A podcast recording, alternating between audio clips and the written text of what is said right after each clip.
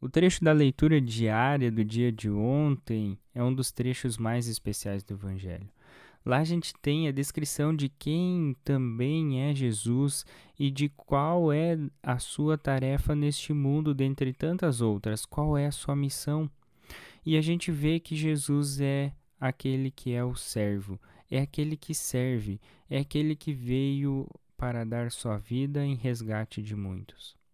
Essa é a posição que Jesus adota e é a sua identidade também como servo, e é isso que ele quer também para os seus discípulos.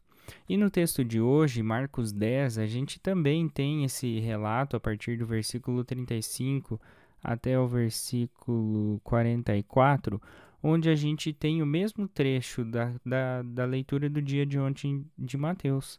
Só que temos outros aspectos muito especiais nesse texto e a gente pode conversar um pouquinho sobre isso. Dentre tantas histórias, dentre tantos encontros que tem neste capítulo, tanto sobre discussões sobre divórcio e casamento, sobre Jesus abençoando as crianças e falando sobre o reino, sobre o homem rico, as recompensas do discipulado, ah, mais uma vez, Jesus fala também sobre a sua morte, sua ressurreição para os discípulos. Também Jesus ensina sobre servir os outros e também Jesus cura o cego Bartimeu.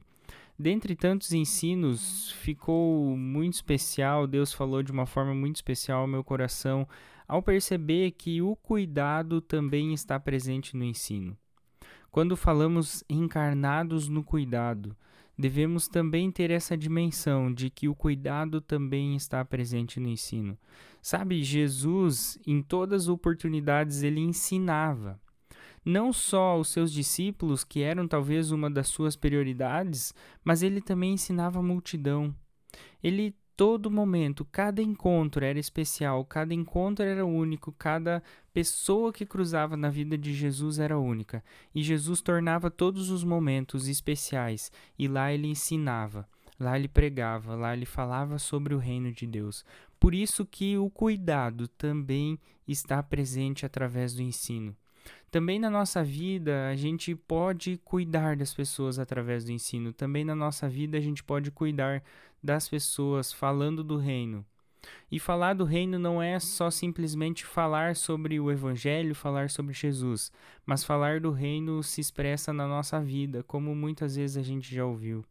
Falar do reino e ensinar sobre o reino significa muitas vezes olhar para aquela pessoa que ninguém está olhando, falar com aquela pessoa que ninguém está falando, ajudar aquela pessoa que ninguém está ajudando.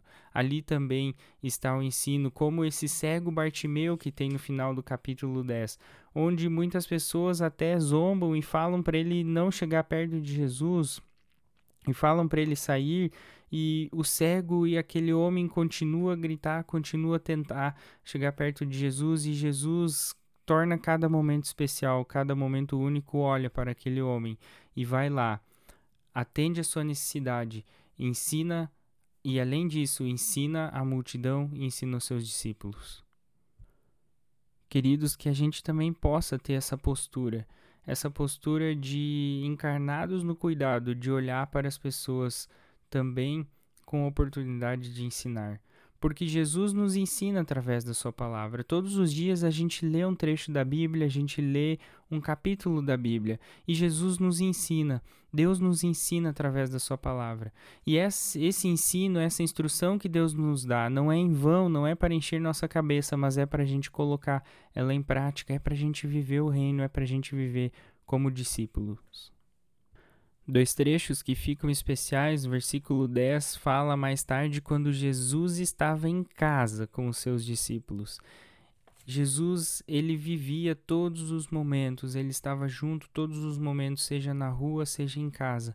E essa palavra em casa é muito especial porque também faz parte do cuidado, também faz parte do amor, porque é em casa muitas vezes que aprendemos, é em casa muitas vezes que lemos a palavra, é em casa que muitas vezes instruímos os nossos filhos, que aprendemos também a nossa educação. Em casa é muito importante, por isso que a gente possa também chegar à casa do Pai e ali aprendermos a ser como Jesus. E lá no versículo 23 nos diz: Jesus olhou ao redor e disse aos seus discípulos: Jesus olha para as pessoas. Jesus tem um cuidado especial com cada pessoa. Por isso que Deus nos abençoe a vivermos encarnados no cuidado nesse sentido também, do ensino, nesse sentido também de entender que somos servos, que do mais importante a gente precisa querer primeiro ser servo, querer primeiro ser escravo, pois nem mesmo o filho do homem veio para ser servido, mas para servir e dar a sua vida em resgate por muitos. Que Deus nos abençoe através do seu ensino, do seu amor e da sua compaixão pelas pessoas. Quem vos fala é o missionário Guilherme Berno, da Melk Joinville, e eu desejo um abençoado dia a você que está junto conosco.